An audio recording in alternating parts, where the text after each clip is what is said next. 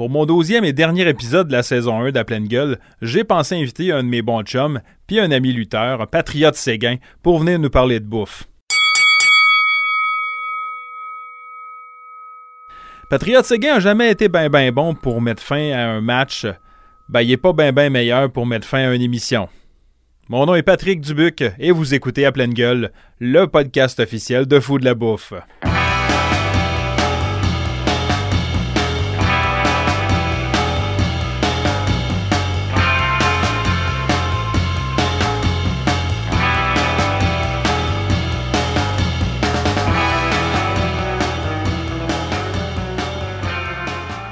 Patriote Séguin, bonjour. Bonjour. Content de t'avoir en studio. Merci. Merci d'avoir accepté mon invitation. Ça fait Bon. très plaisir. Je comprends que là, actuellement, c'est pas nécessairement comme si tu avais un match à soir ou dans. Non, malheureusement, je serais bien content d'en avoir un, mais pour le moment, euh, pandémie oblige. On est en pause depuis février 2020. Ouais, parce qu'au moment où on enregistre l'émission, ça se peut que ça soit diffusé. On est en mai 2021. On est toujours en contexte de pandémie. On est en zone orange, mais je tiens à rassurer tout le monde qu'on respecte notre la distanciation physique. Mhm. Puis pas parce que je me sens obligé de le faire, à la limite, je m'en sac un peu, mais je fais attention tout le temps.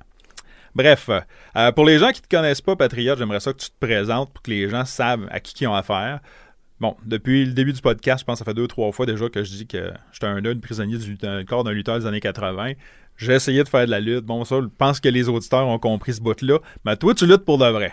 Oui, exactement, c'est ça. Moi, je suis un lutteur depuis 2004. Fait que Ça fait déjà un bon petit bout.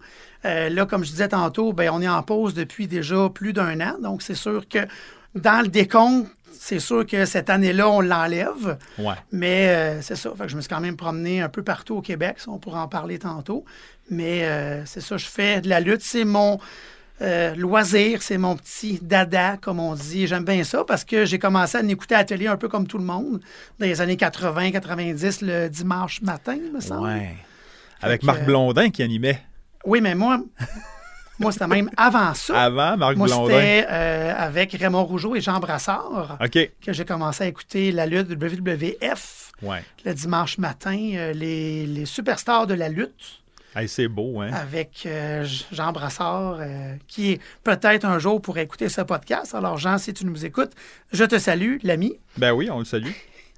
Et euh, écoute, moi, c'est à cette époque-là, les promos étaient quand même assez simples. C'était dimanche au soir au forum, la gueule! C'était des affaires de même. C'était Ouais. pas mal ça. exact. ouais. Puis ça parlait en français, puis en québécois. C'était rough un peu. Ça Ouais. faisait moins, euh, moins poli comme produit, mais quand même. euh, ben, c'est un peu. Le, le concept, je pense, de lutte indépendante, ça implique déjà des fois que c'est sûr que ça peut pas être aussi poli qu'à la TV, là, mais. Non, Je- effectivement. Sais, c'est- pour t'avoir vu, toi, en show, je sais que tu accordes beaucoup d'importance au personnage. Je sais que tu as même déjà passé des heures devant le miroir à perfectionner tes techniques, tes sourires, tes affaires. T'as pas idée à quel point. T'es une machine. Mais bon, on partage cette passion-là pour la lutte. On a écouté la lutte. Puis toi, ben, à un moment donné, il y en a un en particulier qui t'a inspiré plus que les autres. Rouge et jaune, les lunettes de soleil, qui appelle tout le monde brother, une moustache en poignée de Bessic. Oui, On parle d'Hulk Hogan. exactement. Lui, c'était euh, prends tes vitamines, bois ton lait et dis tes prières. Oui. Oui, c'était son slogan. À la même époque, en fait, où même Cindy Lauper a fait une incursion dans le monde de la lutte, qui était jaune et orange aussi, puis euh, Ouais. Fitait bien avec Hulk Hogan. Ouais, euh, c'est ça. avec moi, Gene, toute la gang. Exact, c'est ça. Moi, j'ai 38 ans, que j'ai eu euh, il y a quelques jours, Oui. que d'ailleurs, tu m'as souhaité bonne Ben- fête ben euh, sur Facebook. Fait que euh, c'est ça. Donc, moi, 38 ans, mais c'est sûr que j'ai grandi avec Macho Man, Hulk Hogan, Undertaker, puis toute cette belle gang-là. Fait que ça m'a quand même inspiré. Puis c'est sûr que comme cadeau de fête, on allait souvent voir la lutte au Forum de Montréal aussi. Ah ouais. C'était un beau cadeau de fête pour nous autres que notre grand-mère nous faisait, parce que c'est vraiment elle qui nous a influencés. Elle, elle reste à deux pas de l'auditorium de Verdun. Ah ouais. Fait qu'elle, tout ce qui est lutte euh, professionnelle, lutte amateur, euh, en en mange encore aujourd'hui. Elle est abonnée au poste euh, euh, 24 heures euh, sur 24 de la WWE. Il y a de la lutte en continu. Elle, elle écoute ça du matin c'est au une soir. affaire de famille, toi. Une là, là. affaire dans notre sang, c'est notre, euh, c'est dans, C'est dans, nos gènes, c'est générationnel. Fait que si je lutte, c'est grâce à ma grand-mère qui nous a donné cette piqûre-là. Puis Hulk Hogan. Et Hulk Hogan en- après. Parce que toi, ma question, c'était où c'est que la piqûre a ses poignets. Oui. Ben là, tu viens un peu de me répondre, en fait. Là. Et ça. là, les gens à la maison se demandent pourquoi j'ai invité Séguin d'un podcast Pourquoi de lui bouffe. parmi tous les autres? Puis qu'est-ce qu'il fait dans la lutte? À part manger des volets, Ben, qu'est-ce qu'il fait d'un podcast de bouffe? premièrement, parce que je t'aime bien. Merci. Puis deuxièmement, ben parce que je le sais que tu as fait le tour du Québec et tout ça, tu vas sûrement avoir des spots de bouffe, des histoires de bouffe parce qu'il y en a. Oui.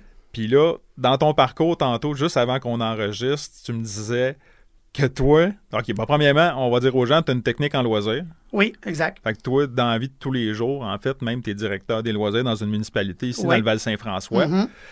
Et de soir ou de fin de semaine, ben tu mets ton saut de bleu et blanc avec ton fleur d'Elysée, puis tu vas casser des gueules ou manger des volets, c'est selon. Selon, exactement. c'est ça. Fait que c'est ce que je fais. Puis euh, ça a l'air niaiseux à dire, mais tu sais, je fais deux heures de route pour un combat qui peut durer dix minutes. Ouais. C'est pas un show de musique que tu fais que deux heures en char, tu dis c'est correct, le show va être long. je- Non, non, non. C'est que moi, mettons, le, le show est à 7h30 le soir, j'arrive là à 5h, puis je lutte à 9h15. Fait tout le long, je reste assis dans le vestiaire en arrière à attendre, habillé. Mais j'attends mon 10 minutes de gloire, entre guillemets.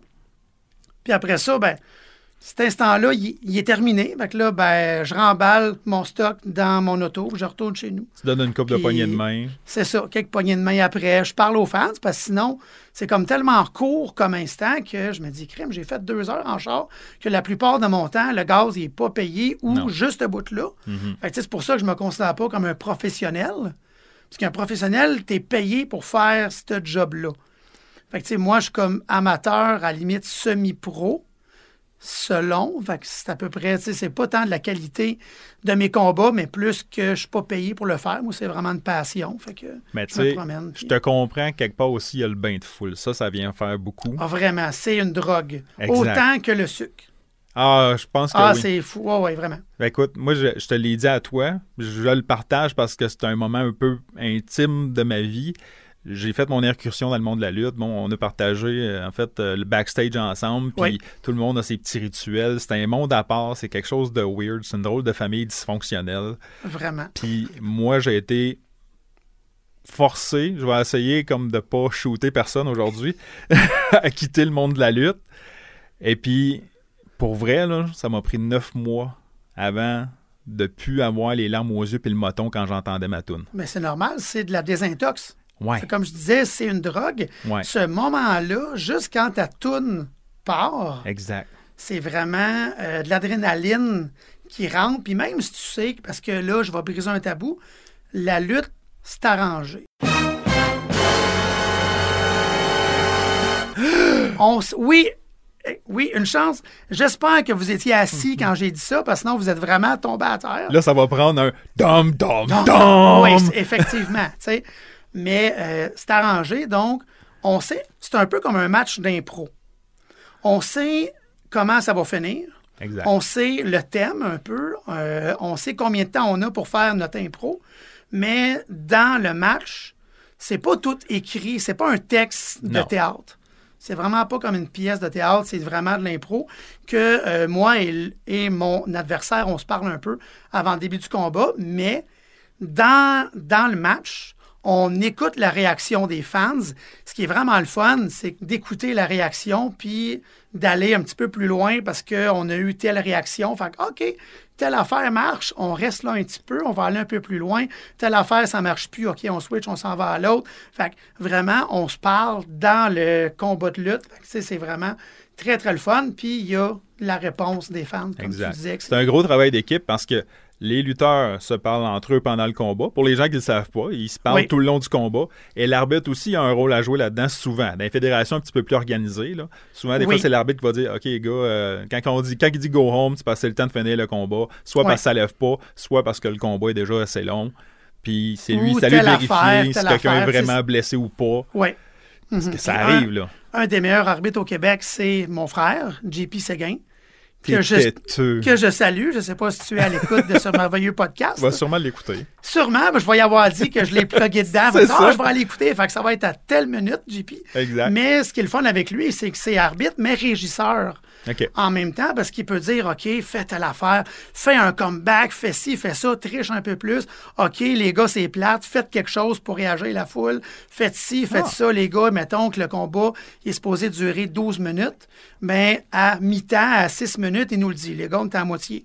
Il reste 2 minutes. Ça, c'est ce que tu as dit tantôt, go. Le go home. Reste 2 minutes. Ça, c'est une expression dans le langage de la lutte. Ouais. Il reste 2 minutes. Tu peux te rendre là, finir le combat, parce qu'avant, on sait déjà un peu comment ça finit. Fait que là, tu as deux minutes pour closer, pour te rendre à la fin, de se dire, ben là, tu as telle minute, parce que si on te donne 12, faut que tu fasses à peu près 12. Tu sais, tu peux pas faire 6, tu peux pas faire 22. Puis moi, j'ai ça, ça m'arrive souvent de dépasser le temps. Fait que, mais je fais des efforts pour être pas mal assidu dans le temps. Mais c'est un peu comme Jean-Marc Parent, je dépasse souvent du temps. Je suis comme, ah non, écoute, le monde, non, plein de fun, ils s'amusent. Exact. Je peux bien faire 3-4 minutes de plus. Le monde aime ça. Mais c'est sûr, quand je reviens backstage en arrière, Là, le promoteur te regarde en le promoteur tapant me pied. regarde, il pointe sa montre et commence par c'est gain, je t'avais donné 12, tu m'as fait 18. Ouais, mais le monde, ont-tu aimé ça? Ouais. That's it. De toute façon, tu me payes pas. Fait que, regarde, ça me dérange pas. Moi, c'est pas grave. Tu peux pas me couper si ma paye. J'en ai déjà pas. Fait que moi, je suis pour le fun. Mais en même temps, le monde a aimé ça. Puis je sais que c'est après 12, le monde en a eu assez. Je vais arrêter parce que moi, je fais pas ça pour moi-même. Je le fais vraiment pour que les gens aillent du fun dans la soirée parce que c'est ça coûte à peu près le même prix qu'un billet de cinéma. Tu sais, à un moment donné, euh, Ben, je vais te rassurer, on n'a pas de régisseur à la pleine gueule. Fait qu'on peut défoncer. J'ai, right, dit que le sweet spot, c'est une demi-heure, mais moi, une émission d'une heure, pas de problème avec ça. Puis déjà, là, on a comme euh, 36 minutes d'enregistrer, mais à peu près 15 minutes d'émission parce que j'ai commencé à enregistrer en meeting pré-production. oui. Parce que moi, quand les gens rentrent dans le studio, je les avertis. Je commence à enregistrer tout de suite. Fait que tout ce que tu dis à partir de là peut être retenu contre toi et le sera. Parfait. Ça va me faire plaisir. Et euh, donc, ton parcours euh, de technicien en loisir, ça t'a amené, tu m'as dit, à Sorel. C'est là que tu as commencé officiellement ta carrière de lutteur. Oui, en 2004, c'est que euh, dans ma première année de technique en loisirs à Montréal, j'ai rencontré euh, un de mes bons amis, Benoît, que je salue, que lui aussi devrait écouter. Benoît était en technique de loisirs euh, troisième année et venait de Sorel. Et là-bas, encore à ce jour, il y a une ligue de lutte euh, indépendante de sous-sol d'église comme nous autres, un peu partout au Québec. Que là, lui, Benoît et plusieurs de ses acolytes faisaient de la lutte là-bas. Puis il m'a dit Hey, gang, ça tente-tu de venir voir ça Même pas de participer. Là. Moi, je connaissais pas ça avant 2003 à peu près. Je connaissais pas ça, pas en tout. La lutte indépendante. La lutte indépendante, c'est ça. Tout ce qui est Toi, professionnel. c'était WWF. là. WWF, oui. Et selon moi, je connaissais juste ça. Il y avait plein d'autres choses, mais je connaissais juste celle-là. Et la New Japan. La, la, La, la euh, BCW. la E il y en a- ECW. Il y en avait plein. Ça, j'ai découvert après. Mais c'est vraiment comme lutte indépendante québécoise. Je connaissais pas ça. Fait que j'étais allé à Sorel. Et euh, finalement, je me suis ramassé pour être arbitre euh, dans un combat. Mais là, je répète, j'ai aucune base d'entraînement parce que c'est un peu un art martial. Ouais. Comme lutte, c'est vraiment Oh ouais. apprendre à tomber, apprendre à avoir mal, apprendre à, tu sais, à être acteur, si tu veux. Un Il faut peu. que Fait tu roules avec les coups de l'autre. Il faut que tu l'aides dans ses manœuvres. c'est une danse à deux. Ce que les gens savent pas, c'est que quand quelqu'un fait une souplesse arrière, une suplex pour ceux qui, Ouais. qui écoutent la lutte en anglais, ben, le lutteur qui se fait soulever donne son coup de main aussi sur l'impulsion de départ. là. Oui, Sinon, et- euh, il y a des gars qu'on lèverait pas de terre. là. Non, effectivement. On s'aide tous les deux, puis tout ça. Fait que, moi, j'ai aucune base là-dedans. Puis là, dans un combat hardcore avec différentes armes, ben l'arbitre principal se fait knocker. Évidemment, c'est Oui. un combat hardcore. Fait que là, il y en a un qui arrive pour te donner un coup de chaise. Le gars. L'arbitre mange un coup de chaise. Fait que là, ça prend un deuxième arbitre. Qui c'est qui arrive pas? Moi. Mais moi, j'ai aucune base là-dedans. On m'a dit un peu ce qui était pour arriver. Finalement, je mange une prise parce que le lutteur, quelques minutes avant, il y avait eu un, un coup de canne de soupe au pois ou de pois vert en pleine face. Cette canne-là avait éclaté. Fait que là, dans le ring, c'était plein de pois verts. Fait que là, moi, je rentre dans le ring, mais je me garoche puis je glisse dans le ring pour passer en dessous du câble.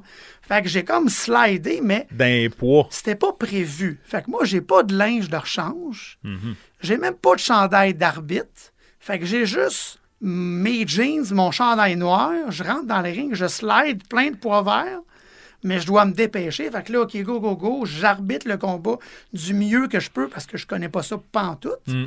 Je fais quand même ça correct. Là, je mange une passe qui est un spine buster. Ah, oh. Fait que c'est vraiment une grosse prise que quelqu'un te soulève et te fait tomber sur le dos. Puis on rappelle que tu n'as pas de formation. là. J'ai aucune formation. Je l'ai mangé une fois après le dîner pour être entraîné avec les gars, savoir, regarde, tu fais ça de même, boum, tu tombes sur le dos, c'est fini. OK. Je l'ai eu une fois, c'est correct. Mais là, tomber d'un poids, en tout cas, c'est ça. C'était Ben comme ouais. assez spécial. Fait comme, comme première passe que j'ai mangé, ben, c'était un spine buster d'un poids. Puis là, j'étais tout dégueu. Puis là, après le show, on sortait d'un bar avec les autres Oui. lutteurs. Mais tu sais, moi, j'ai pas d'autres linges. Fait que je suis allé chez mon ami Benoît qui m'a prêté d'autres linges. Parce que là, c'est pas vrai que je vais aller d'un bar en sentant le géant vert. Fait que ça me tentait pas bien, bien. Il est là, le lien avec la bouffe. Le lien avec la bouffe, c'est pour ça que tu m'as invité. C'est les pois verts. c'est juste ça. Les pois verts. Après ça, on n'en parlera plus pas en tout. Moi, Mais écoute, ouais. la seule fois où j'ai eu affaire avec euh, un- un- un- une arme hardcore, c'est. Spark. Oui. S'il l'écoute, il, ben, il sait de qui je parle. Puis pendant les pratiques, il me vargeait avec une panne à frites. Oui. Puis là, je disais, puis là, écoute, il est plus petit que moi, Spark. Je dis, oui, tu luttes, Spark, mais je suis plus grand puis plus gros que toi. Fait que pendant le gala, donne-toi quand tu vas me varger, tu sais. Oui. Et puis, il s'est donné. Je me rappelle hein? que, ben, hein, j'ai même pas eu besoin de faker que je tombais à terre, là. Je, suis tombé à terre, puis là, je, je me, je me rouvre les yeux, j'étais knocké raide, je regarde à côté de moi, puis la panne est bendée à 45 degrés. Mhm. Il me l'a landé, là. Une vraie panne. J'en ai eu pour trois jours à faire des acouphènes. Ça, je l'ai jamais dit à Eh, Spark. J'ai dit, ça y est, il m'a pété de quoi dans la tête. asti, je- Ok. C'est fini, je vais avoir des acouphènes toute ma vie. J'en ai, mais c'est pas à cause que Spark m'a donné ça. un coup de panne. mais, mais là, la, écoute, la panne elle était bendée à 45 degrés. J'ai OK, il, il s'est donné. Il C'est m'a une vraie écouté. panne, là, tu sais. euh, Il m'a écouté. Sinon, ben, j'ai lutté Ouais. contre Tombstone. Là, je pense que je vais le shooter parce que Tombstone, il est grand, il est gros. Mais est- C'est un nounours. ça, c'est un nounours. Écoute, Moi il aussi, était- euh, il je l'ai était- déjà affronté, puis... dans l'histoire, il est suppo- moi je suis là sur le ring puis je me fais aller les gencives comme je fais tout le temps. Puis là euh, Magouille il arrive, il fait rentrer Tombstone pour venir me casser la gueule, puis Tombstone il est supposé me choquer dans le coin. Ouais. Puis là, il me choque dans le coin mais écoute, il me tient à peine. Là, c'est moi qui prends sa main puis qui me pogne à la gorge pour faire en même temps comme si j'essayais d'empêcher sa Ouais, main de m'étouffer. mais je m'étouffe plus fais. pour être mauve parce que je me dis, Chris, ça, ça le vendra pas. Puis finalement, je suis resté à terre. Là, je pensais que quelqu'un allait venir me chercher. Là, ça arrivait pas. Je suis resté sur le ring, je pense, comme beaucoup trop longtemps. je dis, OK, là, ça fait un malaise. Je vais finir par rouler en bas du ring, je vais sortir. Personne n'est venu te chercher. Non! On Je pense que tout le monde en arrière savait pas trop comment c'était orchestré, ce segment-là. Puis là, je suis resté là crissement trop longtemps. Mais c'est ça. Ouais. Mais euh, je vais me C'est faire. des choses qui arrivent, Ouais. malheureusement. C'est ça. Ben là, je vais me permettre un aparté. Tantôt, tu parlais de les petits rituels qui se passent en arrière. Oui. Toi, c'est quoi ton rituel d'avant-gala, avant, avant match? Euh, Je pense à Ouais. psychopathe qui prend six sachets de sucre avant de sortir sur le ring parce que Ouais. lui, ça le prime puis là, il vient. Ben, il est ben trop énervé, lui, dans la vie. en plus, Mais toi, euh, j'en ai pas vraiment. C'est t'as sûr sur ta chaise que- tranquille? Ouais, j'essaie de rentrer dans une bulle pour être certain d'être le plus concentré possible. Euh, je me rappelle souvent les grandes lignes du combat, parce que je veux vraiment pas oublier. Non. Mais en même temps, vu que c'est pas un combat par cœur, c'est pas une pièce de théâtre, ben au moins, je me dis souvent, fais-toi confiance, ça va bien aller, euh, écoute ce que les spectateurs te disent Ben oui. ça va être correct. Mais tu sais, encore après 15 ans de lutte à peu près, j'ai toujours quand même un petit stress. Mais non, j'ai pas tant que ça de rituel. C'est sûr que euh, je me concentre. Euh, quand je sais que c'est à moi, ben, je fais quand même attention un petit peu pour pas être déconcentré un peu. Je fais comme, OK, bon, ça va être à moi bientôt. Fait que là, je me lève, je m'échauffe un peu, je m'étire. Ce que ce n'est pas tout le monde qui font avant leur combat. Non. Pas tout le monde qui s'étire et qui s'échauffe. Non. Comme ceux qui mangent une grosse poutine italienne avant un combat. Faut... Ouais, ça, c'est pas. euh, Ça, on va en parler un peu plus tard. là, Ben, j'en parle pas- dans mon article, c'est Boule Énergie. J'ai fait un billet de blog Oui. parce que donné, j'ai voulu coacher avec la ALE. J'avais commencé à essayer d'aider les jeunes à se faire une image parce que, point de vue marketing, tu es ta propre marchandise promotionnelle. Tu es Oui. ce que tu vends. C'est ça. Fait qu'il faut que tu paraisses bien tout le tour. Il faut que tu essayes d'avoir une meilleure apparence possible. De là, il y en a gros qui le comprennent. Il y en a qui, ont des, qui, fassent- qui font le choix de lutter en bobette puis qui se rasent à la grandeur. Il y en a qui font plus Oui. attention à leur apparence. Puis il y en a qui se font faire des super beaux costumes extravagants. Je veux dire, toi, côté costume, d'habitude, ça flash. Là. Mhm. Je veux dire, euh, bleu, blanc, mais il y en a du stock. Là. On en voit partout. Mais Puis là, c'est ça, j'ai- fait un article là-dessus, puis là, je regardais un jeune qui mangeait une poutine italienne avec un gala, puis je me dis, ça n'a pas de bon sens. Fait que là, j'avais sorti une recette de boule énergie, en fait. Oui. Puis faible en fructose, donc plus facile à digérer. T'en manges 3-4, une coupe d'heure avant, avant ton Mhm. match, puis normalement, Oui. ça te donne assez de jus. Fait que, tu sais, tantôt, on va en parler plus de bouffe, puis tu t'as dit que tu avais quelque chose à parler, c'est la poutine, là. Oui, ben c'est ça, c'est que c'est bien tentant de manger plein de poutine, tout ça, parce que souvent on lutte dans des festivals. Ah oui, fait que là, en tu plein dis, ah, été, c'est la a- saison des campings, des festivals, plein Il y a un d'affaires. chac à patate en avant, mettons Ben, Shazam ça, Fest ou de là, quoi de ça même. là. sent bon, ah ouais, donc, nanana, mais là, c'est comme, c'est comme moins tentant de faire comme, ouais, là, je vais me prendre plein de bouffe, puis tout ça, c'est moins tentant, puis, euh, fait que, tu sais, euh, c'est ça, mais je dois faire attention de ne pas me prendre une grosse poutine à viande fumée, puis à de la sauce, puis des... Non, parce qu'après ça, je lutte. Tu sais, je dois faire attention, fait que, tu sais, oui, on va en parler, mais c'est sûr que je peux moins aller euh, à être assis, manger pendant une demi-heure, une heure. Ouais. Parce que quand le spectacle, souvent, il est à 7h30 le soir, ben, je peux pas manger à 4h30. C'est comme ben trop de bonheur. Puis je veux pas souper trop près du spectacle directement. Fait que je grignote un peu certaines petites choses, justement, pour avoir un peu de l'énergie, parce que le ventre vide, c'est encore pire. Ouais. Fait que je mange, mais je veux pas manger de la malbouffe non plus. Mais tu as besoin de manger vite, mais pas de malbouffe. C'est ça. Fait que tu c'est trouves l'équilibre, en fait. C'est ça, fait que c'est pas évident. Il y en a quelques-uns qui amènent leur bouffe, leur petite salade, leur petite affaire. Fait que c'est d'essayer de trouver l'équilibre là-dedans, de manger suffisamment, mais que tu sois pas le ventre trop plein quand c'est rendu à ton tour de lutter. Parce que vomir d'un gars-là, c'est Chris. Ouais. Puis ça fait fun, que le gars qui lutte après toi, c'est encore plus Chris pour lui.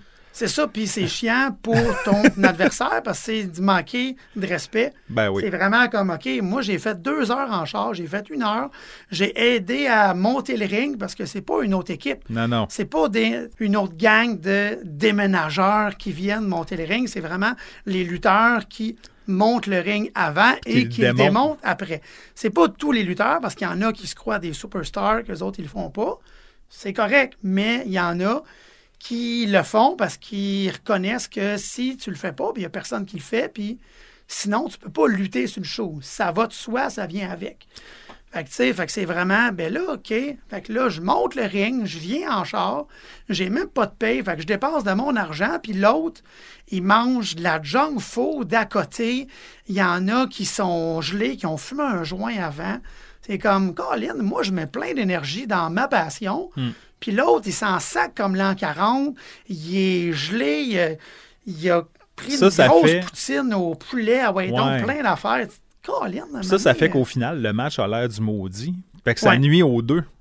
Effectivement, parce que même si je pourrais être le- au meilleur de ma forme, l'autre partner de danse, il est tout croche, on se pile ses pieds, il écoute pas ce que j'ai dit, il est essoufflé, puis on n'a rien fait encore. Ouais. C'est comme, ben là, Colin, à un moment donné, euh, force-toi un peu, là. Pour les gens qui voudraient voir ce que ça a de l'air, vraiment le backstage un peu, puis la vie un peu plus euh, d'indépendant, de lutteur indépendant, il y a un segment dans un film qui s'appelle Beyond the Mat. Le segment avec Jake the Snake. Parce que bon. Jake the Snake, bon, il était plus au top de sa gloire quand ils ont fait ce film-là, on s'entend. Puis il, luttait beaucoup dans des petits trucs indépendants. Puis on le voit là, arriver au gala avec son petit sac, puis sa serviette sur la tête, puis il s'assied dans un coin tranquillos, puis il donne son Mhm. 15 minutes de gloire. Puis le personnage qui est sur le ring contraste tellement avec le personnage qui Ah, est en c'est arrière. fou, là. Écoute, Ouais. ça puis The Wrestler, le film The Wrestler Oui, avec Mickey C'est Rourke. ce que j'étais pour dire. Sacrifice, ça là, j'en avais des frissons. Oui. Moi j'ai écouté un ce film-là. film là. que C'est- j'adore. C'est lourd là. C'est très lourd, C'est mais lourd. malheureusement, c'est pas de la fiction. C'est vraiment de la réalité. Ouais. Fait que, Tu sais, là, le, c'est le pas- gars, il se shoot pour pas avoir mal, puis là, il, il se fait faire sa petite teinture parce que son personnage, il est bleaché. Parce qu'il veut revivre son ancienne gloire, parce que c'est un ancien lutteur C'est professionnel. ça. Que là, maintenant, il est dans un circuit indépendant. C'est la grosse vedette, mais dans un sous-sol d'église devant 50, 75 personnes. C'est ça. Fait que c'est comme moins glorieux que quand il était au Forum de Montréal devant 15 000 personnes. Mais il est rendu là parce qu'il est rendu un peu plus vieux. Puis il est rendu Ça, à ça nous ramène au 45, concept. 50 ans. Ça, ça nous ramène au concept de junkie. Oui. Tu carbures à cette, à énergie-là que la foule te il peut donne. pas s'en passer. Puis tu peux pas te passer de ça. Ce qui fait que pour ceux qui suivent un peu la lutte, que les Ric Flair qui reviennent, les Terry Funk qui reviennent, les Hulk Hogan qui se réessayent pour la je sais pas trop combien de sont tout le temps là, fois. c'est les mêmes vieux qui reviennent, puis c'est tout le temps eux autres. Ça fait une minute qu'il est sur le ring puis il dégoûte sa vie. Puis, tu sais, prends un break, là. Prends un break. Écoute ton corps. Ton corps ne suit plus, là. c'est ça. Sois là comme porte-parole. Viens faire des blabla en ouverture de gala. Ah, mais allez ton beau haut de Fine. plume. Va, va- va te faire aller babine si tu veux. Fais des caméos. Il y a même une compagnie qui s'appelle Caméo à cette heure. Là. Oui. Tu peux avoir un appel de Joyeuse Fête de Ric Flair si tu veux. Là. Bon, à 3000 pièces, à mais 3000 ouais, piastres. il peut te le faire si tu veux. ben, c'est ça. Bon. Euh, ceci dit, tu as voyagé pas mal au Québec. Tu as lutté un peu partout. Oui, Fait que là, on va essayer d'aller plus dans le segment bouffe un peu plus. parfait. Fait que t'as dû, après les galas, bien entendu, pas avant, t'as tapé une coupe de bonne bouffe quelque part au Québec. Là. Oui, effectivement. Ben, c'est sûr que là où je voyage le plus, c'est l'été. Les festivals, les campings, ces choses-là. Fait que c'est vraiment là qui, qui est très le fun. Puis euh, une place, entre autres, que j'adore aller à chaque année.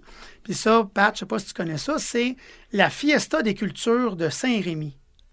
Dans le coin de Montréal, c'est qu'eux autres, en plein été, ils ont beaucoup d'employés mexicains.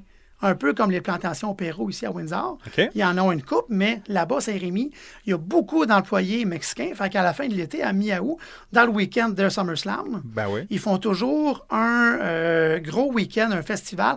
Il y a de la bouffe mexicaine, de la bouffe italienne, des grillades, de la bouffe latino. C'est très latin, là. C'est, c'est su- écoute, il y a même des bureaux d'ambassade de pays pour puncher leur passeport. Puis, Pour juste te donner une idée à quel point, c'est il y a un show de lutte, euh, Luchador, qui font tout le temps là. OK, tu viens de me vendre le show, là. Là, là, c'est sûr, j'y vais. Et euh, c'est le dimanche après-midi, si ma mémoire est bonne. Fait que ça, ce qui est encore plus cool pour moi, c'est que c'est un show de 2 à 4. Fait qu'après ça, à 4, je peux me promener, je peux aller souper. Ben ouais. Il y a des jeux forains, il y a des manèges. C'est super gros.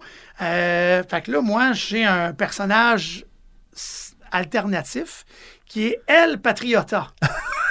Quelle Que- surprise! Quelle surprise! Fait que j'ai un masque euh, bleu avec une grosse fleur blanche. euh, Eh, pour, en les, avant. pour les gens qui savent pas c'est quoi la lutte luchador, tu peux-tu l'expliquer? c'est de la lutte mexicaine où tous les lutteurs sont masqués. Voilà. C'est vraiment, nous au Québec ici, c'est le Canadien de Montréal. Au Mexique, c'est la lucha libre, la lutte qui est vraiment la religion. Ouais, C'est comme le sport national, là. Tellement que les lutteurs à la retraite, quand ils vont au marché, quand ils vont à l'épicerie, il y en a même qui sont sénateurs, ils gardent leur masque au Sénat. Ce n'est pas, mettons, François Séguin qui serait sénateur Non, au non. Mexique. Ce serait El Ça Patriota. serait El Patriota qui arrive en saut de cravate bleu et blanc, j'imagine. Ah, c'est classique. Mais avec mon masque bleu, fleur blanche en pleine face. Euh, tu sais, c'est vraiment, euh, c'est vraiment le lutteur qui est élu au Sénat. Là-bas, c'est fou, là. Mais il faut expliquer que le masque, c'est la fierté du luchador, puis Oui. que c'est sacré, là. Puis tellement que les lutteurs, en fait, le personnage luchador se transmet de génération en génération. Ça peut... Fait que euh, le lutteur masqué X, il, il entraîne son fils, puis il finit par lui donner son masque, puis c'est son fils qui devient cette personne-là. Oui, mais qu'il n'y a pas exactement le même nom, mais c'est tel fils de tel père ou, mettons, numéro 2, numéro 3. Tu sais, comme il y en a un, c'était Tiger Mask, qui est- euh, que c'était Eddie Guerrero, Mhm. que lui jouait ce personnage-là, mais lui, c'était Tiger Mask 4. OK? Si ma mémoire est bonne, je peux me tromper, là. Mais tu Ben, sais, c'était hein. c'était le quatrième Tiger Mask au Mexique. C'était vraiment joué par Eddie Guerrero. Puis Rey Mysterio Junior aussi, je pense que son fils vient de commencer à lutter. Là. Oui, aussi. Fait que lui, c'est la troisième génération. Ouais, c'est ça. Là. son père, c'est Ray Mysterio Junior. Ouais. Fait que son père aussi était Ray Mysterio. Fait que là, c'est comme génération en génération. Les gens l'ignorent, mais il y a énormément de lutteurs aussi qui sont lutteurs de père en fils. Là. Je veux dire, euh, Il y en a beaucoup. là, là, de- là, j'allais, je voulais en nommer, puis j'ai plus de mémoire, j'ai plus d'idées, là, mais je pense que The Rock, son père, je pense qu'il luttait. Son grand-père aussi. Son grand-père aussi. Fait que c'est un lutteur de troisième génération. Ben, qui est plus lutteur, mais il est gros. aussi, Ric Flair. Puis là, en plus, il y a Charlotte qui lutte maintenant. oui, il y en a vraiment. Ouais, euh, ouais. Fait que plein, c'est. plein, plein de deuxième, troisième, quatrième génération de familles qui font de la lutte. Puis il y en a. euh, Ta grand-mère te cache-tu quelque chose? As-tu Si elle a fait. euh, je, pense pas. T'essayes de croire que non. mais peut-être euh, pour aller chercher telle affaire au marché ou euh, à dû donner un petit coup de coude à Ah. quelqu'un pour passer de temps compte. en temps. J'imagine que oui. là. Ça compte. Oui, ça peut compter. ouais. Écoute, la- tantôt on disait, euh, on parlait des premières fois, puis il y a une affaire que je voulais parler, c'est complètement ignoré. Puis après ça, on va parler des tes spots de bouffe préférés. Oui. Mon premier, premier gala, c'était en tant que accompagnateur ou Ouais. valet, comme on disait euh, anciennement. Mhm. Puis c'était à Cookshire. OK. J'accompagnais ceux qui sont devenus respectivement Nathan Phoenix et Crack Phoenix, donc Marc et Pascal. Puis on faisait un show là-bas, on arrive là-bas, le promoteur nous dit Bon, vous autres, vous allez être les, Québé- les Québécois français, fait que OK. vous avez Ah, juste ouais. comme à faire chier le monde en parlant français pendant envoyer chier tout le monde, puis ça va Mhm. passer. Mais là, on est à Cookshire, une communauté anglophone, Ouais. c'est serré quand même, on va se le dire. Puis là, on est debout dans le ring. Puis je sais pas c'est qui le brillant qui a eu l'idée de donner des bouteilles de bière au lieu de mettre la bière dans des verres. Là. Mais Ah, les gars, t'es à côté sur le poteau, sur le coin, la bière dans les mains, puis ils nous menaçaient de nous fesser avec les bouteilles. Ouais. Je disais, hey, on va sortir de là, là, on va se faire péter à la gueule. Puis ils nous criaient après, ils étaient pas contents, là. Puis moi, ma job, c'était de les envoyer chier en français, là. J'étais comme, hey, oublie ça, je vais mourir. Je vais me faire casser la gueule en sortant d'ici. J'imagine. Mais Oui. on est embarqué dans nos chars vite. Oui, je te comprends. Fait que c'est pour ça que moi, je fais toujours attention d'écœurer les autres lutteurs et non d'écœurer les fans. Pas écœurer le public. Effectivement, parce que ça m'est déjà arrivé aussi de voir quelques fois le style. Je me rappelle un moment donné, Eh, on avait fait un show à la foire agricole de Saint-Pascal de Kamouraska. c'est des peuples qui ont, euh, des gens qui ont... euh, Il y a à peu près Sans 700 personnes dans le chapiteau, puis il y a à peu près 700 personnes en boisson. Oui, Nous autres, on est le premier match de la soirée. Le premier, là, pas le dernier. celui qui rôde le show, là. Le premier qui ouvre, le promoteur, une demi-heure avant le début du show, vient nous voir et dit OK, les gars, on est un combat en équipe, deux contre deux. Il dit OK, les gars, allez-y, mollo, allez pas vous battre dans la foule. Parce que sinon, vous rentrerez pas dans le ring, vous allez vous faire péter à la gueule par des lutteurs, par des fans dans la foule parce qu'ils sont déjà en boisson. Dans ce temps-là, moi, j'étais en ceinture fléchée, chemise carottée. Euh, vraiment le gros stéréotype. Ouais, ouais. Tout le long, on m'a appelé euh, par des surnoms. euh, ah ouais, donc si, ah ouais, le ci, le ça, je me rappelle plus trop, mais tu sais, j'étais le gentil, là, puis tout le long, là, c'était fou. Dans notre combat, il y a des fans qui se sont battus ensemble. J'étais le premier combat de la soirée, là. Puis euh, mon partner, on rentrait sur sa tune qui était du Metallica.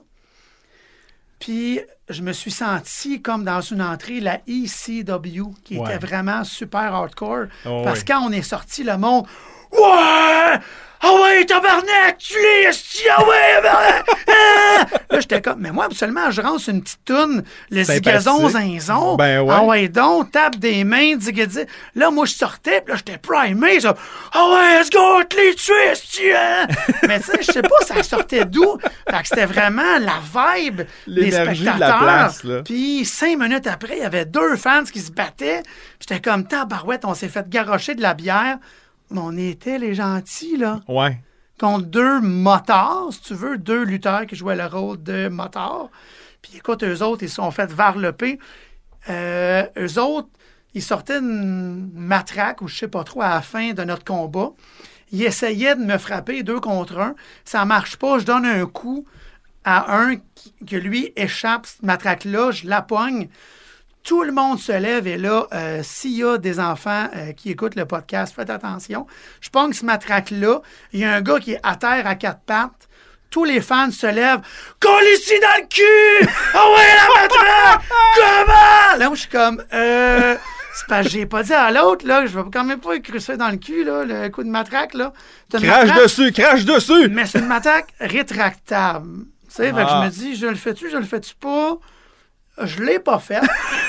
mais je l'ai fessé dans le dos assez fort que j'ai fait plier la matraque rétractable Non. sous le coup de l'adrénaline. Tu sais, c'était pas voulu, mais j'ai tellement fessé fort que j'étais plus capable de la rentrer après. Elle était plus rétractable, elle était pliée. Elle était pas curvée en 45, là. C'était Mais pas Ben, elle était jamais de même, là. Elle était jamais de même. Fait que c'était vraiment l'adrénaline. Puis ces fans-là, ils étaient vraiment fous. J'ai vraiment trippé ce combat-là. Mais c'est ça, c'était spécial, puis ça arrive Ouais. pas souvent. On parlait de la ECW vite vite. Euh, les gens qui n'ont pas connu la ECW, c'est le genre de fédération de lutte où il y avait euh, des lutteurs qui avaient notamment des meurtres justifiés à leur actif, comme on parle Oui. de New Jack ou, euh, ou des gars qui se battaient dans le barbelé en feu, sur un ring en feu avec du feu. Puis comme plein de punaises, puis des puis des néons, puis- Ah non, non, euh, c'était violent. Le ring ça- est électrifié. Ah non, écoute, Ça avait pas pense à quelque bon chose de tout croche, du backyard. Ben, c'est là qu'ils ont commencé. Oui, Ils ont commencé backyard, les gars, tu sais. oui. Je Mais dire, ça, au- c'était à grande échelle, à la télé, Ouais. avec 2000 fans qui sont là, puis c'était des fans incroyables. Tu sais, c'était à Philadelphie. C'était assez fou, ces fans-là. Ils étaient assez craqués. Euh, ils ont été là pendant à peu près 10-12 ans, si ma mémoire est bonne. Ils ont terminé en 2001. Puis ils ont commencé là, écoute, dans les années 90, 94, 95, Ils ont été rachetés par la à être WWE. hardcore. Ouais, ça a été acheté par eux, mais c'était, écoute, c'était fou. C'était l'âge d'or des fans de lutte comme nous. Ah c'était ouais. vraiment super le fun à regarder. C'était vraiment plaisant, mais c'était assez spécial que, tu sais, moi, j'ai fait quelques combats un peu comme ça, hardcore, mais pas souvent, parce que, tu sais, moi, je suis père de famille, c'est un loisir. Le lendemain, matin, il faut que je sois capable de me lever et jouer avec mes petites cocottes à la maison. J'ai un travail, comme tu disais tantôt. Ouais. Fait que, tu sais, c'est pas mon travail, c'est mon loisir. Comme un joueur de hockey d'une ligue de Bédène, ben lui, il fait ça pour le fun. Fait que si lui, c'est le goon de l'équipe, le bagarreur, ben à un moment donné, il, est peut-être payé 50$ piastres pour se battre, mais il faut quand même qu'il fasse attention à ça parce que le lendemain, il travaille, il a un autre job, il a un peu de route à faire. Exact. Fait que euh, c'est ça aussi un peu. Fait que tu sais, c'est touché, tu manges plein de volets, tu manges des coups.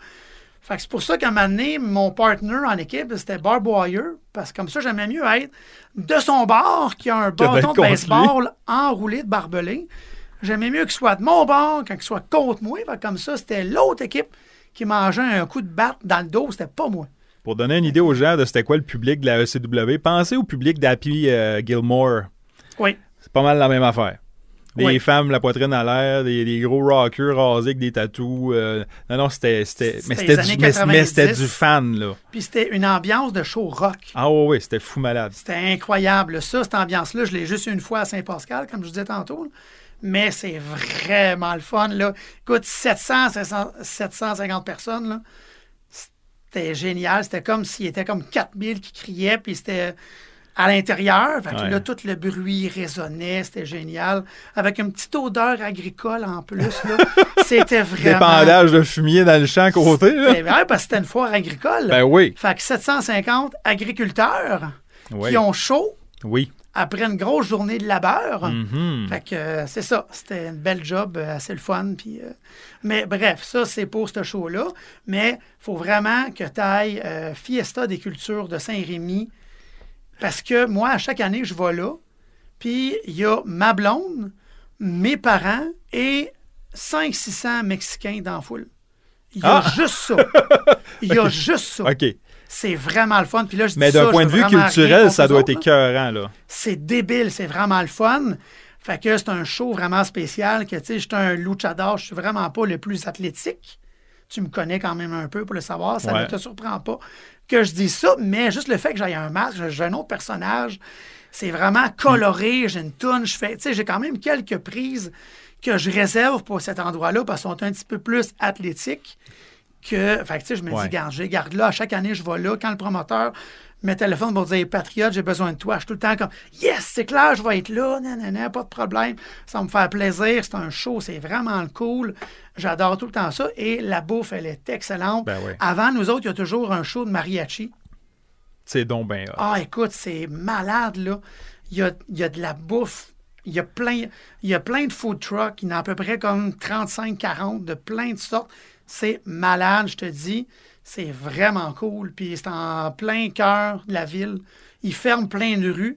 Il y a une espèce de gros stationnement à côté du centre communautaire. Puis ils font ça là, avec un gros chapiteau. Là. C'est vraiment débile. C'est vraiment cool. Donc, à retenir, le- la À retenir, fiesta, Puis c'est pas loin. La fiesta des cultures la fiesta des cultures de à la Saint-Rémy. ville à Saint-Rémy. À Saint-Rémy. Fait que c'est vraiment bon, C'est beau, c'est le fun. Puis même si tu ne pas lutte, il y a plein d'autres choses à voir. Il y a un show de mariachi, comme je disais tantôt. Plein, plein de choses. Fait que si tu veux vraiment t'imprégner de la culture mexicaine et alentour, c'est vraiment génial. Fait que côté bouffe, c'est vraiment une place que moi, j'aime aller. Sinon, comme autre spectacle, ben, comme je disais en plein été, ben, tout ce qui est festival, euh, food truck, euh, euh, poutine d'arena. Oh. C'est niaiseux. je ne sais pas pourquoi. Non, une poutine d'arena. Poutine d'arena. Puis, as-tu un établissement à nous proposer? Un restaurant plus précis? Ben, c'est sûr que dans mes années de lutte à Sherbrooke, j'ai bien trippé, c'est la Taverne Alexandre. Oui. Avec leur hot dog européen dans un pain baguette.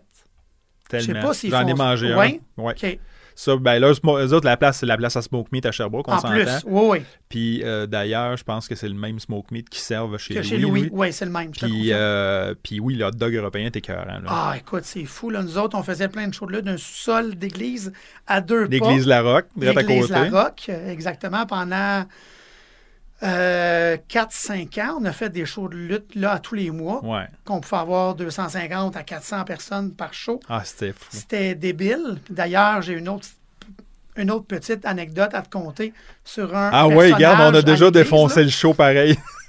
Imagine, il y avait, puis ça, je pense que tu l'as connu, c'était dans le temps que tu étais là, il y avait un lutteur qui c'était Jésus. Je sais pas si tu l'as connu. Il y avait les les cheveux longs, la moustache, une petite barbe, maigre. Écoute. Hey, ça me revient pas, là. Le promoteur, il l'a appelé Jesus. Puis là, moi, je suis backstage pendant que Jesus lutte. Il est du côté des gentils dans un sous-sol d'église. Ben oui. Qu'est-ce que tu fais quand ton lutteur préféré est dans le ring? Tu cries son nom. Le lutteur s'appelle Jesus il y a 350 personnes dans la foule, ils sont toutes là. Jésus! Jésus! D'un sous-sol d'église, tabarnak! Hey, si moi je capote, je suis en backstage, j'entends ça. Lève-toi, Jésus, tabarnak! Ah ouais! Puis là, il mange un coup. Donne-y l'autre joue! Ah ouais! Fesse-les! Là, là imagine. là. là, je te mets en contexte. Imagine, on est samedi soir. Oui. Aline apprend sa marche dans le quartier. Elle, passe à côté de l'église, l'église La Roque, puis elle entend tout le monde crier Jésus! Jésus! Jésus! les messes, c'est plus ce que c'était, là. Écoute, c'est fou. Puis euh, un autre show au festival des Dalton à Whedon, j'étais en équipe avec Jésus. puis j'étais en couple avec une fille qui avait des enfants dans ce temps-là. Fait que là, euh, ce soir-là, je lutte en équipe avec Jésus et euh, ma blonde du temps et ses enfants sont là. Et le lundi, après à l'école, souvent ils se disent Qu'est-ce que tu as fait de ton week-end? Ben moi, je suis allé voir un gars de lutte et euh, mon beau-père est en équipe avec Jésus. Ben oui. Là, tout le monde est là comme hein, Qu'est-ce que c'est ça, cette affaire-là? C'est ben... ben, c'est ça. Fait c'est vraiment spécial d'un sous-sol d'église d'être backstage et de faire comme OK, si le prêtre il est en haut, là, il doit vraiment capoter que là, en bas, il y a une gang qui lutte, puis là, tout le monde crie Jésus, Jésus, puis qui sac, genre Lève-toi, tabarnak! Ah ouais, Jésus, colisse une volée! Là, t'es comme. Hey, c'est vraiment contradictoire, les deux, là. ah non, c'est fou. Ça peut pas se mixer, là. on va se le dire, là. C'est vraiment spécial comme on, affaire. On va se le dire, il n'y a pas toutes les gimmicks qui sont winners. Non. Non. Il y en a qui connectent plus facilement que d'autres. C'est sûr que moi, ça connecte assez facilement. C'est proche déjà de tes convictions, tes racines. Je dois quand même, c'est ça, tu sais, comme personnage de lutte, c'est souvent une exagération de soi-même. C'est ça que j'explique aux gens. D'être un cocon euh, à une jambe albinos, je serais pas capable parce que ça me ressemble pas pantoute. tu ben comprends? Que, tu sais, c'est vraiment ben trop loin de ma personnalité. Mais, tu sais, ce personnage-là, c'est un personnage, mais en même temps, il n'est pas tant que ça. C'est vraiment moi fois mille que, tu sais, dans la vraie vie, je suis pas extrémiste comme ça. Je suis content que tu dises ça. Mais euh, je, l'ai quand même une certaine base, que, tu sais, je m'informe côté politique. Mais c'est pas moi qui va d'un rassemblement, c'est pas moi qui va d'un euh, investitures à quelqu'un pour qu'il d'un côté, mais c'est sûr que dans le cadre de mes loisirs et de mon travail, ben je croise quand même des gens politiques, puis j'ai quand même un tatou euh, québécois de fleurs de lys sur le bras. Fait que, tu sais, c'est sûr que le monde pense que je suis péquiste à fond, puis Québec solidaire, ah ouais Ben, je j'ai pas vraiment de couleur précise. Tu me dis, ah, patriote, c'est, mettons, François Séguin, il est telle Ouais. couleur. Ou Pas vraiment. C'est sûr que je peux être pour cette couleur-là. Ça, c'est correct. ça. Mais que tu me dises, OK, ben, telle, telle affaire, lui, François, il est tel parti, peu importe ce qu'ils disent, il va manger puis boire ce qu'ils prennent. OK, on va, pas, on va politiser, il faut de la bouffe. T'es plus bleu que rouge, là. C'est sûr. Bon, on l'a dit. C'est sûr, je suis plus bleu que rouge. Mais je suis orange solidaire ou bleu PQ ou, euh, tu sais, non, pas vraiment. C'est sûr que c'est selon ce qu'ils prônent puis leur idée. Je vais peut-être plus aller vers un, vers l'autre pour quelques mois. Puis selon ce qu'ils prônent un peu, je peux changer. Mais tu sais, c'est- un peu ça. Ben oui, Ouais, ça fait partie de la game. le drapeau du Québec du Patriote m'a été fourni par l'ancien député du Bloc, de- euh, du bloc québécois de Sherbrooke, M. Serge Cardin Quand même.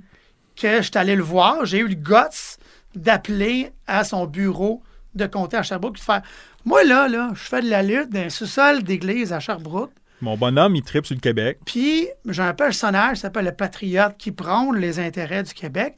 Peux-tu avoir un drapeau? Gratis. Puis Serge Cardin dit oui. Et- oui, parce que c'est un ancien boxeur, Serge Cardin. Pour vrai? Fait que lui, il tripait, puis il a failli venir à un de nos shows, mais Ça il pouvait donné, pas regarde. être là partout en même temps. Mais fait qu'il m'a donné un drapeau. Écoute, il est gigantesque. C'est ceux qui mettent dans le hall d'entrée de l'Assemblée nationale. C'est vraiment le drapeau officiel qui m'a donné. Dit Tiens, je te le donne, Tu ça peux me fait faire une cape plaisir. d'Elvis avec ça. là. Vraiment, là, écoute, c'est très long. Là. Fait que moi, j'ai un poteau de 10 pieds de long qui fait que le drapeau fit avec le bâton. Parce un, un petit bâton pour hockey, par exemple. Ben, Ben ouais. C'est comme trop court. Fait que non, fait que ça, c'est. C'est euh, un beau petit cadeau euh, que j'ai eu. Puis, euh, On va, on va se diriger encore plus vers la bouffe. Au moment où on parle, on est rendu à 1 heure et quart d'enregistrement d'émission. C'était évident, ça, là. C'était à prévoir. c'est ça. Moi, j'invite Patriote. C'est comme, un- comme quand il fait un match, tu sais. Le go home, ça marche pas. Non, c'est tout le temps un on peu plus loin. défonce. Mais c'est correct. Exact. Ça, Ouais. je m'en fous, ça va être bon pareil, puis je vais le mettre intégral. Parfait. Aucun problème. Je demande à tous mes invités de m'apporter une recette. Oui, Puis, Patriote, ben, pas plus fou qu'un autre, il cuisine parce qu'il y a une vie de famille. exactement. Puis, tu me disais, là, j'ai la surprise parce qu'en fait, tu m'as même pas dit c'était quoi. Non, exact. Mais tu m'as dit que quand que quelqu'un va chez vous, en contexte hors pandémie, bien, bien évidemment, Bien sûr. c'est la première affaire qu'on te demande. Hey, tu peux-tu nous faire ça? C'est mes fameuses patates sur le barbecue. Des patates sur le barbecue. C'est très simple. Là. Écoute, j'ai rien inventé. là. C'est pas le bouton à quatre trous que j'ai réinventé. là. C'est des. En fait, c'est une patate que j'épluche même pas. Je la coupe. Euh, je mets un, de l'huile d'olive sur les patates. Ouais. Et l'ingrédient secret, euh, ça ne vient pas de toi, malheureusement. déçu, là, mais- Ouais, mais je vais l'essayer, par exemple. Faudrait que tu laissais. C'est euh, l'épice magique de la maison du bootlegger à Charlevoix. Ah, OK. Non, d'abord, je te pardonne. OK, Parce qu'elle est bonne en sacrament. c'est ça. Parce que euh, il y a quelques années, je pense qu'il y a 3-4 ans, j'étais allé à Charlevoix Ah, et j'ai découvert cet endroit-là. J'adore cette place-là. Ouais, c'est fou, mais j'ai pas pu aller manger là-bas. OK. Fait que ceux qui ont prévu aller se promener dans le Québec cet été, dans le coin de Charlevoix, là, la maison du bootlegger, c'est vraiment une maison de prohibition dans les années Ah, ouais. 30, j'imagine, quand l'alcool était interdit. T'as-tu visité la place? Oui, OK, parce que là, là, dans- quand tu fais la visite, il t'explique bon, que euh, Oui, c'est un. Américain que son père est en train de le déshériter. Puis là, il a dit Ouais. Écoute, si t'es capable de me prouver que t'es un homme d'affaires émérite, je vais te donner ton héritage. Puis le gars, ce qu'il a fait, pas plus fou qu'un autre, il est déménagé au Québec, il est allé chercher une terre de la reine dans Charlevoix. Puis là, il a acheté une cabane, une grosse Christie de cabane de chasse d'un gars qui était plus bas, là, je pense une coupe de mille plus bas. Il a Ouais. tout numéroté les beams un par un, puis il a remonté la Oui, cabane en haut de la montagne. Puis il l'a rebâti avec des modifications, entre guillemets. oui, il y a plein de corridors secrets, c'est Ah, vraiment oui. pas large. Tu passes sur le côté parce que c'est pas large Non, non, non. Puis, euh, non, écoute, il y a plein de portes cachées, il y a des... En Euh, dessous d'une fenêtre, il y a une place, là, il y a une porte cachée que les bootleggers, parce que le comté de Charlevoix, c'est un comté sec, fait que le bootlegger, il passait par la nuit, par les montagnes, il venait porter des bouteilles dans cette porte-là, il Ouais. fermait la porte, puis la madame, quand elle se levait le matin, ben, elle, elle prenait les bouteilles, puis elle les montait à l'étage, dans le bar. Mhm. À l'époque, là, je me rappelle plus non plus c'est quelle époque, ça coûtait 20 pièces acheter une bouteille parce qu'ils vendaient pas de verre, ils vendaient la bouteille. Oui. Puis c'était 20 pièces. 20 pièces à cette époque-là équivalait à deux semaines de salaire, je pense, Ah, ou ouais, quelque ouais, chose de clair, là. Fait C'est que tu sais, c'était une place de luxe là. Oui. Puis là, ben, quand la police elle venait inspecter, il y avait tellement de corridors cachés, les portes étaient tellement pas larges et les policiers tellement pas en forme qu'ils étaient même pas capables de passer d'un cadre de porte. Fait que tiré la tête dans le trou, il regardait, bon, ça a l'air correct. Fait qu'il disait que c'était cool, puis il s'en retournait, tu sais. C'est ça. Puis Mm. là, quand t'arrives à la maison du bootlegger, on l'explique au monde, ça, je trouve ça fantastique. Tu vois un escalier qui descend au sous-sol, Oui. puis là, il y a un mur, puis tu dis, bon, Chris, c'est pas au sous-sol, mais semble, ça doit pas être au sous-sol. Puis là, ben, tu sais, t'as pas le choix, tu le prends, l'escalier, puis descends au sous-sol. Fait que tu descends comme 7-8 marches, puis là, ça remonte. Puis là, tu Oui, te trouves à remonter oui, au grenier, c'est au grenier que ça se passe. Oui. Tout C'est est là, en là que le show y est, là. C'est. Joey Tardy qui était euh, Oui. du band dans Hip Hop et Rock dans le temps, là, dans les années 80. Puis euh, il est ceux qui- encore là. C'est lui qui fait plein de spectacles. euh, Ouais, ben, je pense qu'il est copropriétaire avec la, la gérante, en fait. Oui. Puis eux autres habitent sur place. En fait, c'est leur maison. OK, OK. Ouais. Quand tu visites, là, tu finis la visite dans le salon de Joey, Chez- en fait. ouais, là. OK. Puis là, tu finis la visite là. Puis euh, Elvis a signé sur le mur quelque part dans un des Oui, couloirs aussi. je l'ai vu. Elvis Puis Presley. c'est un des seuls autographes d'Elvis au Québec. Ouais. Parce que c'était, si ma mémoire est bonne, quand il venait jouer au forum, mais que le spectacle a avorté à cause de l'Église ou Ah ouais, l'Église a dit on veut pas qu'Elvis joue ici, Non, il est ben c'est ça. trop mais il vulgaire. était déjà au Québec. C'est ça. 24-48 heures avant. Fait que, bien sûr, il est passé par la maison du bootlegger dans ce temps-là. Parce que le fils Et- du propriétaire était un personnificateur d'Elvis. Ok. Puis Il voulait voir Ça, la gueule du gars qui l'imitait. Fait que Ouais. là, il est allé le baver un peu, les gars ont jasé. Puis là, ben Elvis, euh, Elvis 2 qui s'appelait le gars, il Ouais. avait signé sur le mur, puis Elvis Presley a signé à côté sur le mur également. Ouais. Puis là, ils ont mis un plexiglas par-dessus, puis ils l'ont vissé pour pas que la signature se détériore, parce que Ouais. c'est la seule signature d'Elvis qu'on a au Québec, à part peut-être sur quelqu'un qui aurait fait signer euh, un souvenir. Là, mais, non, c'est euh, ça, mais il me semble que c'est une des seules enregistrées, Voilà. officielles, reconnues, que c'est pas moi ou toi qui a comme imité sa signature. C'est vraiment une des seules parce que euh, c'était juste avant qu'ils viennent faire ce spectacle-là. Finalement, ça n'a pas marché pendant tout. Fait Ben qu'il est non. retourné chez eux à Parce- Graceland. Parce que l'Église avait une matraque rétractable dans le... Ah, peut-être. tout est dans tout. Hein? Tout est dans tout. Moi, je suis à la game, tu vois, je t'écoute quand tu parles. C'est ça, je vois, c'est correct. C'est bon. Donc, ça. tout ça pour dire que les épices magiques de la maison du bootlegger, honnêtement, moi, je suis d'accord, là. J'ai ma gamme d'épices à moi, mais si vous pouvez mettre la main là-dessus, vous avez la chance de le voir dans un magasin quelque part à un moment donné, essayez-les. Je ne sais pas ce qu'ils mettent dedans. Moi, il y a de la cocaïne, il y a du crack, il y a quelque chose, mais J'espère pas. est-ce que Mais c'est bon? ah, c'est fou. Puis ils ont plein de produits. Ils ont différentes Ouais. sauces. Ouais. Puis ils ont plein de produits. Euh, allez sur leur site Internet. Ils ont sûrement une liste des endroits, des Ouais, points de vente.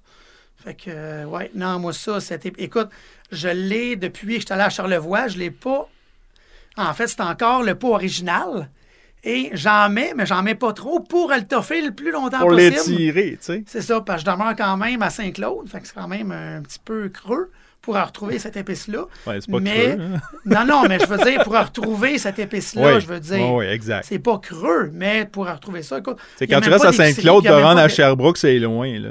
Non, mais juste pour ça, parce qu'à Sherbrooke, il y a comme point de vente, il y en, il y en a au moins un. Ah oui, euh, mais je sais plus non plus, mais j'en ai trouvé. J'ai trouvé la sauce barbecue c'est à le Sherbrooke. magasin de piscine dans l'Est. Chez à- Trévis. Chez à côté de Sport Transactions. Ouais. Là, pour une raison que j'ignore, c'est un point de vente Ben, des je- produits du je dis ça de même, là, les, les épices fous de la bouffe aussi sont là. Ah, OK, parfait. J'en ai 26, 27 points de vente au Québec actuellement. OK, Quand même. Parfait. hein, quand même. Puis là, euh, en plus, je viens de changer le couvert de mon pot de sel Oui. de feu volcano parce qu'il ça. y a été plusieurs à se brûler à la gueule. Fait que j'ai décidé de faire un move pour euh, contribuer Ouais. à sauver des gens. Fait que, euh, il y a quelqu'un qui m'a proposé de faire un sel de feu inferno avec, euh, du, avec piment scorpion. Et Je ne sais pas. Je sais pas, je pense. Peut-être une édition limitée. Peut-être, tu verras euh, selon. Un sel de feu inferno. Hey, vous en pensez quoi? Vous m'en parlerez. Fait que, euh, fait que ta recette, c'est pas compliqué. Patates coupées en petites en tranches minces. En tranches minces, Après ça, tu fais une papillote à la fin ça? une papillote, OK, ouais. fait que un peu d'huile d'olive, Un peu d'huile des épices magiques. En tout épices cas, magiques, et voilà. Sur le barbecue, quoi, peut-être 40, 45 minutes à peu près. à feu doux? À feu très doux, sinon. Ouais, euh, parce que Manette va te retrouver avec euh, ouais. une galette brûlée noire. Ouais, puis euh, non, c'est pas intéressant, parce que sinon, Non. c'est comme à moitié brûlé, à moitié cru. Ouais. C'est pas ce qui me tente le plus. Fait que non, ces patates-là. euh, puis c'est bon avec plein d'affaires. Fait que ça, je peux y faire euh, hiver comme été. Parce que moi, chez nous, le barbecue marche 12 mois par année. Ben, c'est de même, puis ça marche. Exactement. Fait que euh, ces patates-là, je peux les servir à Noël, qu'à Saint-Jean-Baptiste, qu'à Pâques, qu'à l'Halloween. Tu sais, je peux vraiment faire les quatre saisons, 12 mois. Fait que ça, c'est Patriote, as-tu commencé à planifier sa Saint-Jean cette année? Pas encore. C'est incertain un peu. hein? C'est très incertain, mais je me croise les doigts en me disant que la vaccination pourrait aider. Oui. Les rassemblements, ça va peut-être pouvoir se faire, mais c'est que- comme toucher un peu. Hey, là, je vais politiser la patente encore.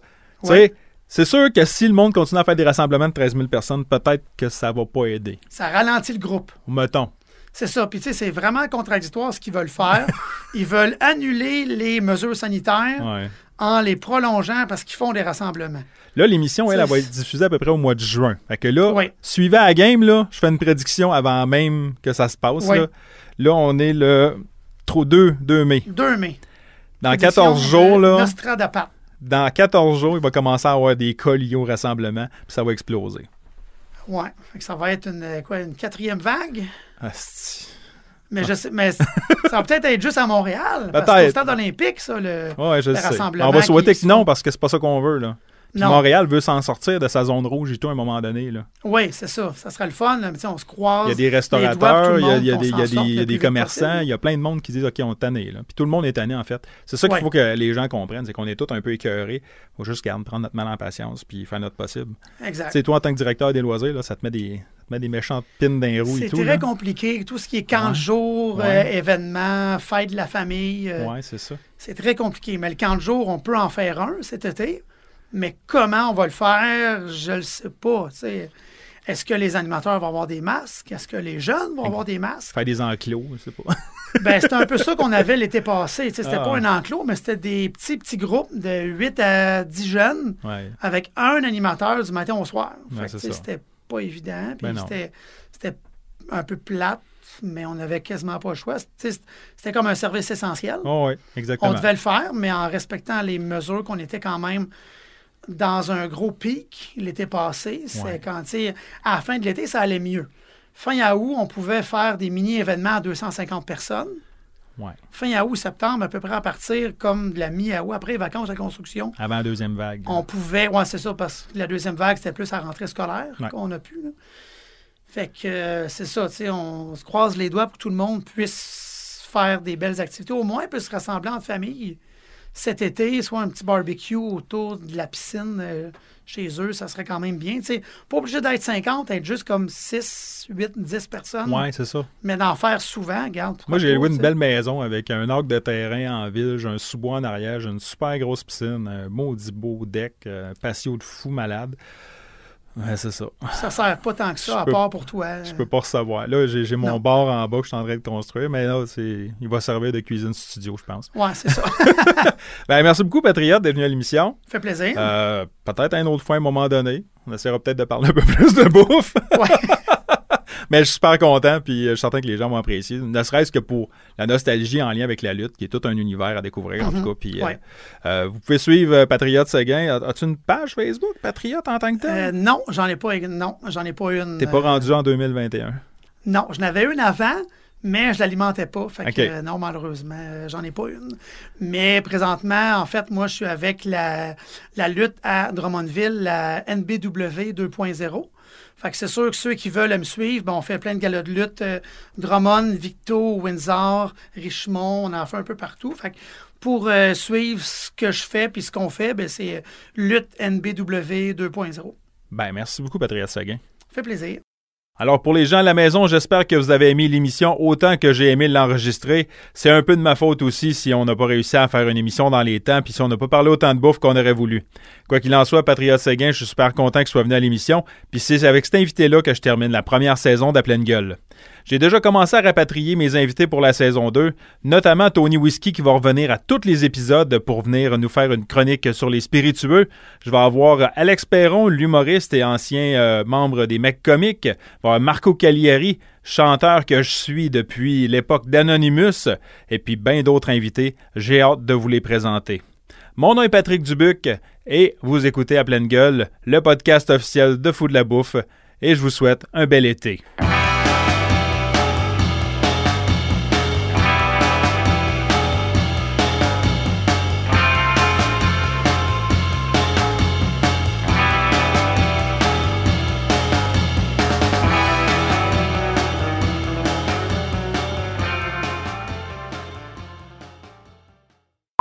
Fait que ça, je t'avais on risque de parler de la lutte des années 80, on risque de parler à quel point que j'ai l'air d'un con quand chez nous je vois un lutteur dans un film, je fais comme Hey, c'est Kurgan! Là que ma blonde me regarde avec dit Qui? Tu parles?